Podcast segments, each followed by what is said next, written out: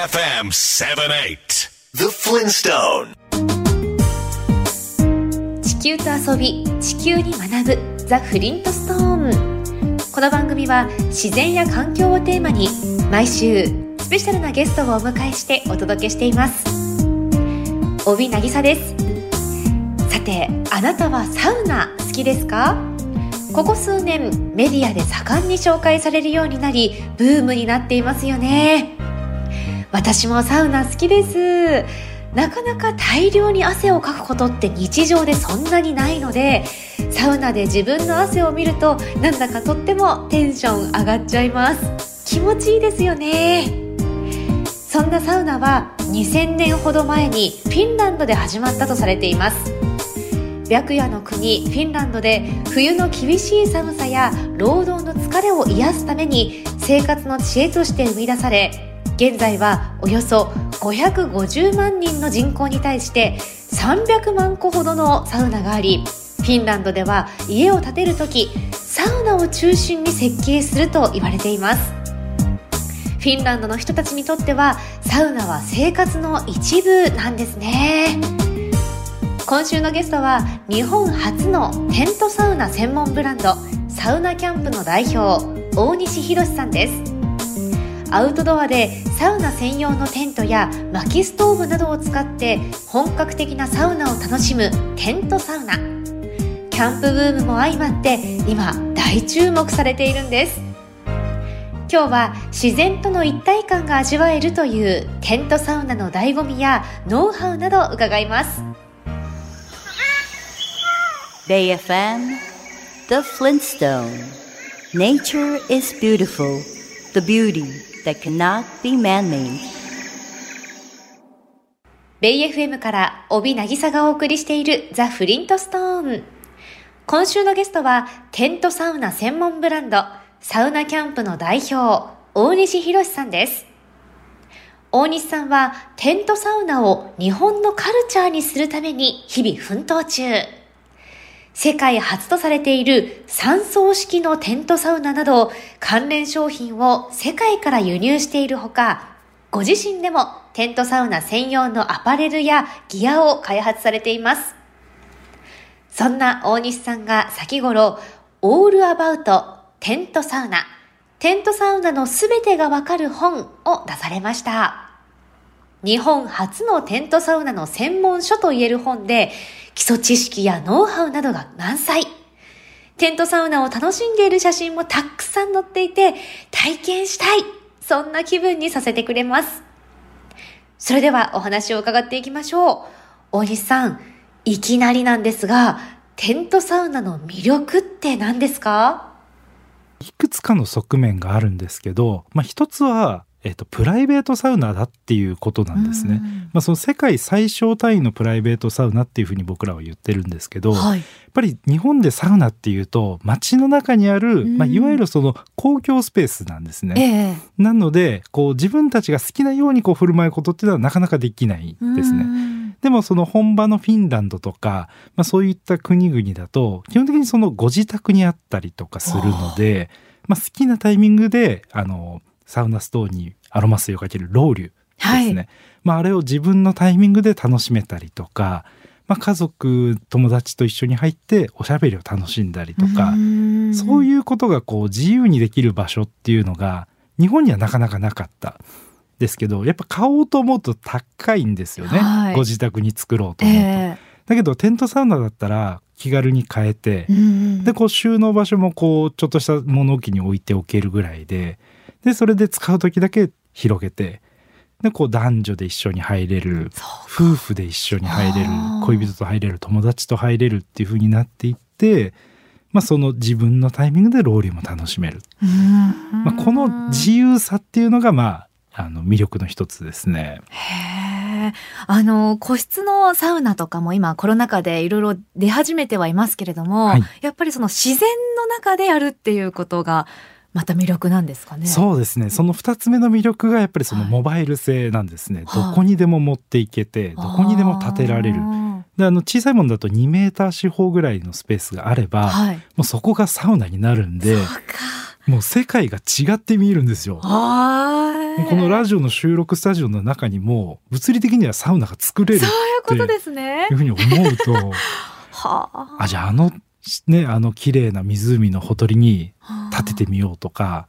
あの綺麗な川の横でやってみようとかっていうふうにこう世界が違って見えてくるんですね。なるほど。そうか、確かにすぐ冷たい水に入れるっていうことで、まあ、川とか湖とか海の近くがいいっていうことなんですかね。そうですね。いわゆるそのサウナは、はいサウナだけじゃなくて、うんサウナ、水風呂、外気浴、まあ、この3つでこうセットなので、はいまあ、やっぱりその体を冷やす、んあの水風呂がとなる場所が必要なんですけど、まあ、うんやっぱり自然の中で楽しむとなると、まあ、川、湖、海みたいなところでやると熱々にこう体を温めた後すぐにその綺麗な湖に飛び込むみたいなことができるので、まあ、これがやっぱりその本場の楽しみ方なんですね。へで今まで日本でそういうことを楽しめる場所っていうのはほとんどなかったので、え。うんまあテントサウナさえあればその海外で行われている本場のサウナ体験が気軽に体験できるっていうことなんですね。そうなんですね。でも確かに川とか湖とか海の近くがいいっていうことは、じゃあカヤックとかラフティングとかサーフィンとか、そういった水遊びのアクティビティとも相性がいいっていうことですかね。そうですね僕も実際釣りとあのサウナを一緒に楽しんだりとかもするんですけどまあ、キャンプ場さんに行って、うんでテントサウナ立ててで一旦こう釣りをはい。楽しんで,、うんでその間にサウナを温めとくんですね。はい。でもうひとしきり終わって、まあ、ご飯とか食べた後にサウナに入ってで夜は焚き火を楽しんでみたいなことができたり盛りだくさん。贅沢な一日になりますね。そうですね Catch your emotion on Bay FM 78. The Flintstone.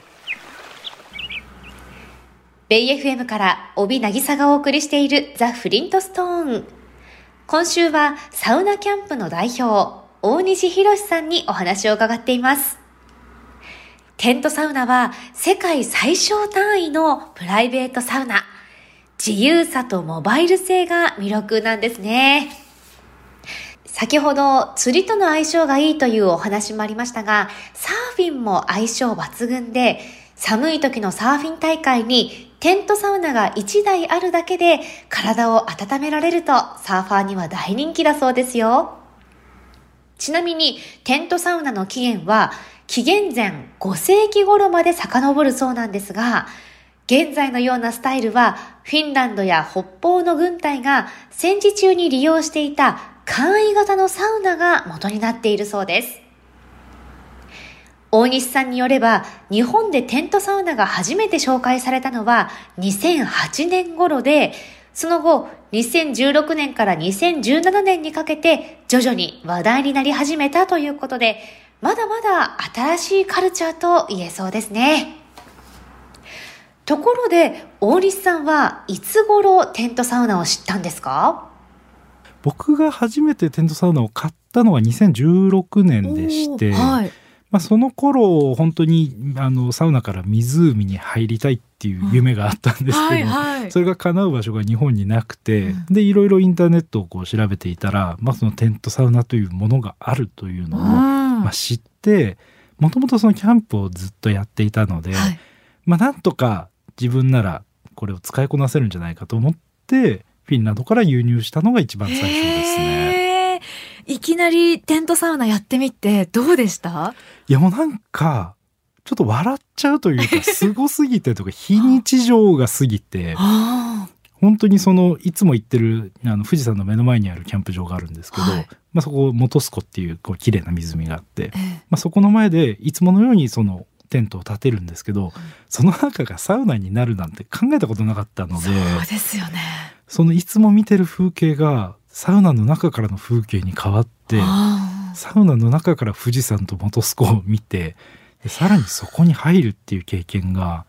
ちょっと自分の想像の外にありすぎてもう笑いが まあもちろん感動と、うん。あのとんでもない気持ちよさがあったんですけどちょっと笑っちゃいましたね本当すごすぎてはい、じゃあもうそこからドハマりして、はい、ついにはもうテントサウナの専門ブランドサウナキャンプを作られたんですよね。そうですね。あの日本にまああのテントサウナっていう文化がそもそも全くなかったので、はい、これはもうあの必要な道具もないし、うんうん、こう必要な知識もない。どこで楽しんだらいい、うん、どうやって楽しんだらいいでどんなものが必要みたいなことが全く情報として整理されてなかったんですね。はい、僕らも初めて買ったテントサウナって全部フィンランド語で書かれてたんで 何が何だかわからないまま読んでやってたので、えー、結構その苦労することも多かったんですね。うん。なんでこう日本にテントサウナっていう文化をこう根付かせるための活動っていうのが必要だなと思ってそれで立ち上げたのがサウナキャンプっていう、はい、ブランドですね。ですね。で去年には一般社団法人アウトドアサウナ協会も設立されたそうですけれども、はい、この設立の動機とか目的っていうのは何なんでしょうか、まあ、あの結構テントサウナ自体がありがたいことに人気が出てきて、えー、こうキャンプ場に行ってもよく見るようになってきたんですね。うんうん、でそうなるとこう一個問題が出てきて、はい、えー、まあ、テントサウナってキャンパーの目線から見ると結構高度なことをやってるんですね。はい、テントの中で火を扱うっていうことなので当然危険が伴うんですね。はい、であのもしキャンパーだったらある程度その経験を積んでから多分トライする内容なんですけど、うんはい。テントサウナを楽しむ方々って基本的にはサウナが好きでこれをやってる方々なんで、うん、アウトドアの知識が全然なかったりとか、はい、危ないことを想像できなかったりとかするんですね。えー、でこれは結構その問題だなと思っていて、うん、でそういう安全対策を発信することが必要っていうふうに考えたのがまず一つですね。でもう一つがマナー問題。でこれもやっぱりあの同じなんですけどアウトドア楽しんでるとあの例えば釣りをやってる人の横で水風呂だって言ってこうボジャンって飛び込んだら、まあ、当然魚逃げるじゃないですか。はい、まそういうことって、まあ、想像すればわかるんですけどなかなかこうこう視線があの狭くなっちゃってると、あの気づけなかったりするので、まあ、そこにいる場を要は、えー、みんなでシェアしようっていう感覚ですよね。焚き火をする人もいれば釣りをする人もいてサウナもする楽しむ人もいるっていう、うんうん、まあ、そういうみんなでマナーを気をつけていかないとなんかテントサウナ禁止しようとかなっちゃうじゃないですか。はい、安全もマナーもその自分たちが楽しめる場所をもうこう守るために、あの必要だなと思っていて、まあ、それはもうあの社会的意義があるなと思ったので、えー、まあ、これはもうあの一般社団法人にしてしっかり安全啓蒙をやっていこうっていうのがまあ設立のきっかけですね。Feel the breeze with the pleasure of music. Bay FM 78. The Flintstone. ベイ FM から帯渚がお送りしているザ・フリントストーン。今週はサウナキャンプの代表、大西博さんにテントサウナのお話を伺っています。初めてのテントサウナは非日常すぎてつい笑ってしまったと大西さんおっしゃってましたね。感動ととんでもない気持ちよさを味わえたんですね。大西さん、実際にテントサウナをやるときに必要な道具を教えてください。基本セットにはどんなものがありますか？まずテントサウナっていうのがテントとストーブとサウナストーンまあ、この3つで構成されてるんですね。はい、で、えっと、それ以外に必要なものとしては中で使うベンチ。でそれからバケツひしゃくでアロマオイル。あとまあ細かいですけど耐熱グローブだったりとか、えっと、ペグとハンマーですね、はい、まあ、そういったキャンプに必要なものはまあ必要になってくるんですけど逆に言うとそれぐらいですね。でもテントはテントでもキャンプ用のテントとはまた違うんですよね。そうですね。普通のキャンプ用のテントには、はい、あの煙突を開ける穴が開いていないので、まあその専用品じゃないものはテントサウナとしての使用は基本的には推奨していなくって。はいまあ、あの吸気口が備わっていたりですとか、うん、その特殊な気候があるんですねそのサウナをやるために。安全に楽しむための機構が備わってないものを DIY とかでやっちゃうとちょっと事故につながりやすいのでまあ基本的には販売されているテントサウナを、まあ、使うのがおすすめですね。テントサウナ用のテントって言ってもいろんな形があるんですよね。そうですねあのワンポールといって、まあこう、はい、あのポール1本と、えあとサブポールで、まあ、構成されているものから、はい。まあ巨大なドーム状のものとかまあ、大きいものだと2 3 0人入れるものがやっぱりあるので、そうなんですね。まあ、一番一般的なのは、まあ、ドーム上で45人が入れるぐらいのもの。っていうのがまあ一番使いやすいんで、まあ、一般的にはそれを使うんですけど、はい。例えばそういう大きいもテントを使うとビスキングとか、はい。アウフグースって言われてるような、ええええ。えーまあ葉っぱで、まあ、あの白樺の枝葉で体を叩いたはいりとか、はいはい。あとそのタオルで風を送ったりとか、まあ、そういったそのアウトドアサウナならではのアクティビティっていうのも楽しめるようになるので、あまあ、そういうのもやりたいっていう人は、まあ、ちょっと大きめのテントを買ったりするのがいいのかなと思いますね。テントサウナって意外と必要な道具は少ないんですね。続いて、道具が揃ったところで、次はどこでやるかなんですけど、大西さん、テントサウナを楽しめる場所を探すにはどうすればいいですか？基本的には4つ、あの条件がありまして、はい。まあ、1つがテントを立てていい場所。うん。それから火を使っていい場所。はい。で、えっと、テントサウナが禁止されていない場所とあと水水遊びが OK な場所この4つが条件になるんですね。はい。であのまあこれを満たしていれば変な話怒られないというか、うん怒られるあの理由がないなと思って僕らもそのやってるんですけど、うんまあ、キャンプ場さんの方針、まあ、基本的にはキャンプ場が多いかなと思うんですねそうなると。んまあ、そういったところで、まあ、楽しむのがいいのかなとうん思いますね。まあ、地方だとはい。お庭に立ててえー。毎日入ってるみたいな方もいらっしゃるんで、そういうの羨ましいなと思うんですけど。憧れますね。はい。でもじゃあキャンプ場に普通のテントでキャンプしてる人もいればすぐその隣でテントサウナをしてる人もいるっていうそういう状況なんですか？今そうですね。結構まあそのテントサウナがやりやすいキャンプ場さんに行くと、はい。必ず34組いたりするので。そうなんですね。流行ってますね。そうですね僕あの使い終わったそのウィスクっていうその白樺の枝葉束ねたやつはい。とかあの終わってもう今日帰るなと思ったら、んその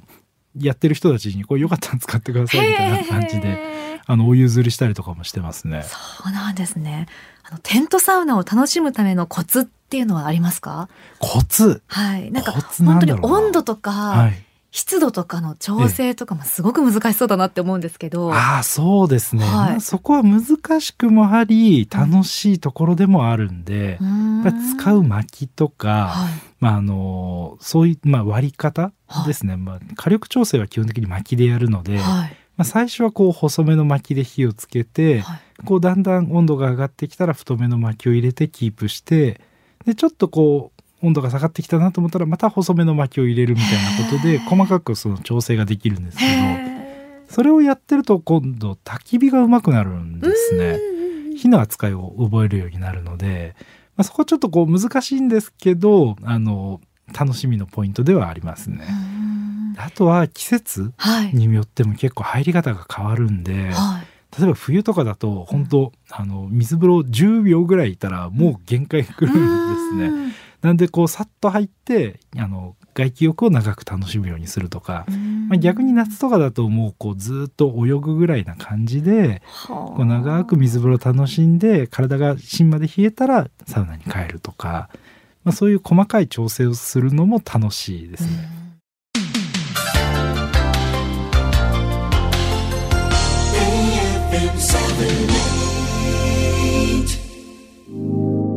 Bay FM, The Flintstone, Blue Planet, full of life and color. Our home, Mother Earth. ベイ FM から帯渚がお送りしているザ・フリントストーン。今週のゲストは日本初のテントサウナ専門ブランドサウナキャンプの代表大西博さんです。大西さんは先頃オールアバウトテントサウナテントサウナのすべてがわかる本を出されています。サウナはサウナでもテントサウナ。大自然の中、自分たちだけの空間でサウナを堪能できるってすごく贅沢ですよね。ますます興味が湧いてきました。大西さん、テントサウナでこれは絶対やってはいけないという注意事項を教えてください。まずは、えー、テントサウナの中で寝るっていうのが一番ダメですね。はい、そうなんですね。はい、宿泊は僕らは禁止していて、えー、なぜかというとやっぱり一酸化炭素中毒の危険性が上がっちゃうんですね。でこれはもう本当にみんなでやめてこうっていうふうに僕らはあの言っていて、これはもう絶対 NG。であとは強風ですね、はい、風速5メーターとか超える日だと普通のテントとかでも結構こう倒壊したり吹っ飛んじゃったりするので、うんうん、まあ、そういう時にもしその裸同然で、中にストーブがある状態で風でテントが倒れたら、もうこれはもうやけどとか火事の原因にやっぱりどうしてもなるのでそうですよね。風強い日はやめましょうっていうのが、うんうんうん、まあ、僕らは声を大にして言ってるっていうところですね。命に関わってきますもんね。そうですね。その二つだけはもうやめましょうっていう感じですね。ちなみに整うっていう語源は、はい、何なんですか？これね結構諸説あるんですけど、はい、まあ一番正式には、えーと、濡れずきんじゃんっていう、はい、えーと、僕らもよくあの一緒にサウナ入るんですけど、えー、レジェンドサウナーの方がいらっしゃって、はい、その方が言い出したのがきっかけなんですね。こうサウナ水風呂外気浴繰り返してると何とも言えないこの気持ちよさになるんですね。うんうん、でこれなんだろう？今まである言葉ではなかなか当てはまるものがないなっていう中でこう大喜利みたいにいろいろ言ってたらしいんですけど、うんうん、その中で「整う」っていうキーワードが出てきてあこれかもってなったのがこう広まってったんですね。そうなんですね。でこう「整う」っていうのも結構漢字で書かれてる場合もあるんですよ。整理整頓のせい、ね、はいはいはいはい。でこれで整うっていう場合もあるんですけどこれちょっと僕ら的にはそうじゃないよねと。うん、えー、違うんですか？はい。調律の調。あの調べですね。あれはやっぱり「整う」って読むので、はいえー、やっぱりそのさっきからチューニングとか、えー、あの調整みたいなこと言ってると思うんですけど、はい、やっぱそういう要素もあるんでひらがなで「整う」って書くのが、まあ、一番しっくりくるなと。で心と体を、まあ、整える。まあ、こうマイナスをえー、プラスにするというよりは全部一旦ゼロに戻すみたいなイメージですね。フラットな状態に戻すっていうのがこうサウナ水風呂外気浴繰り返した後に気持ちよくなるとこう心身ともにこうぼーぼーっとした状態になるというか、はい、いろんな悩み事とかもどうでもいいかみたいな状態になったりもうあの悩んでたこととかまあ、忘れちゃったりとかして、はい、まあ、こうフラットな状態に戻るんですね。うんうん、これがまあ整うっていう状態のまあ意味というか。大西さんは2019年にサカナクションの山口一郎さん率いるカルチャープログラム NF と音楽とサウナの融合体験をテーマにコラボイベントを開催。プールサイドにテントサウナを設営し、参加者に体験してもらったそうです。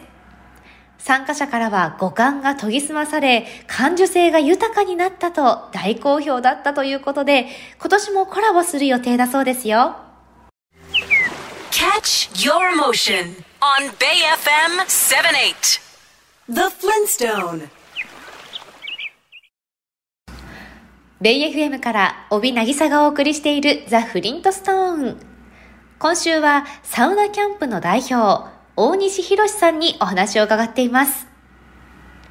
整うはひらがなで書いて整う。いわゆる一旦ゼロにするという感覚なんですね。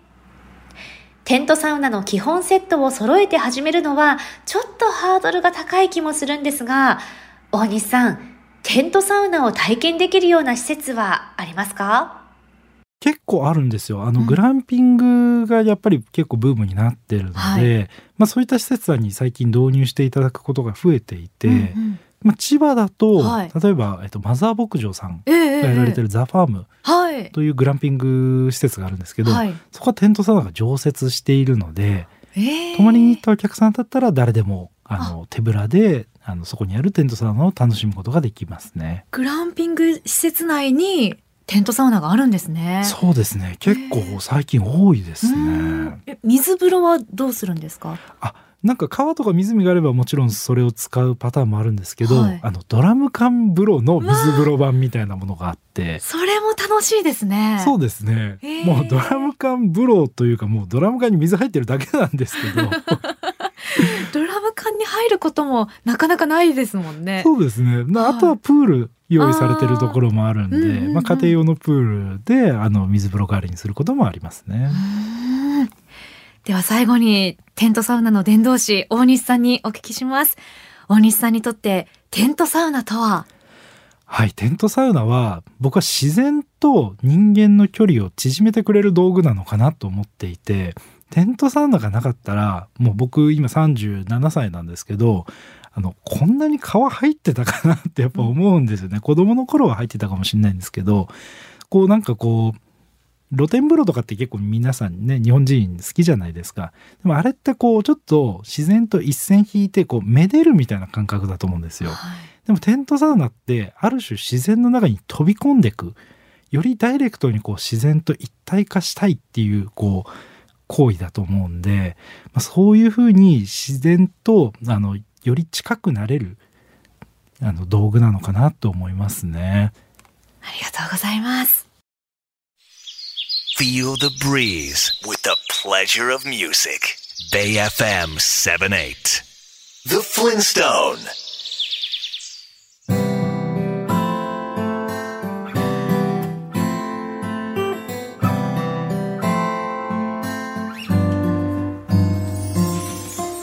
今週は日本初のテントサウナ専門ブランドサウナキャンプの代表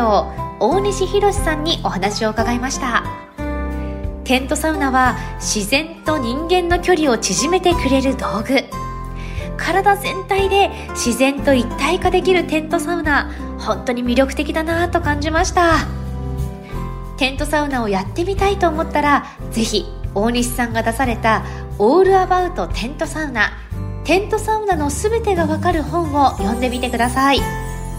タイトル通りテントサウナの全部がわかります。写真がたくさん載っているので分かりやすいですしすぐにでもテントサウナを体験したくなりますよ。大和渓谷社から絶賛発売中です。詳しくは出版社のサイトをご覧ください。テントサウナ専門ブランドサウナキャンプ。そして一般社団法人アウトドアサウナ協会のサイトも見てくださいね。いずれもこの番組のホームページにリンクを貼っておきます。来週は自転車の旅人坂本達さんをお迎えし親子5人。自転車による坂本家世界6大陸大冒険から四国のお遍路そしてスペインの巡礼路の旅について伺います。お楽しみに。それでは来週の日曜日夜8時にまたお耳にかかりましょう。ザ・フリントストーン。お相手は私帯渚でした。Bay FM, The Flintstone. Did you know that there's a theory that Earth itself is a giant living organism? Keep in mind that just like all living creatures, we, mankind, are a part of nature.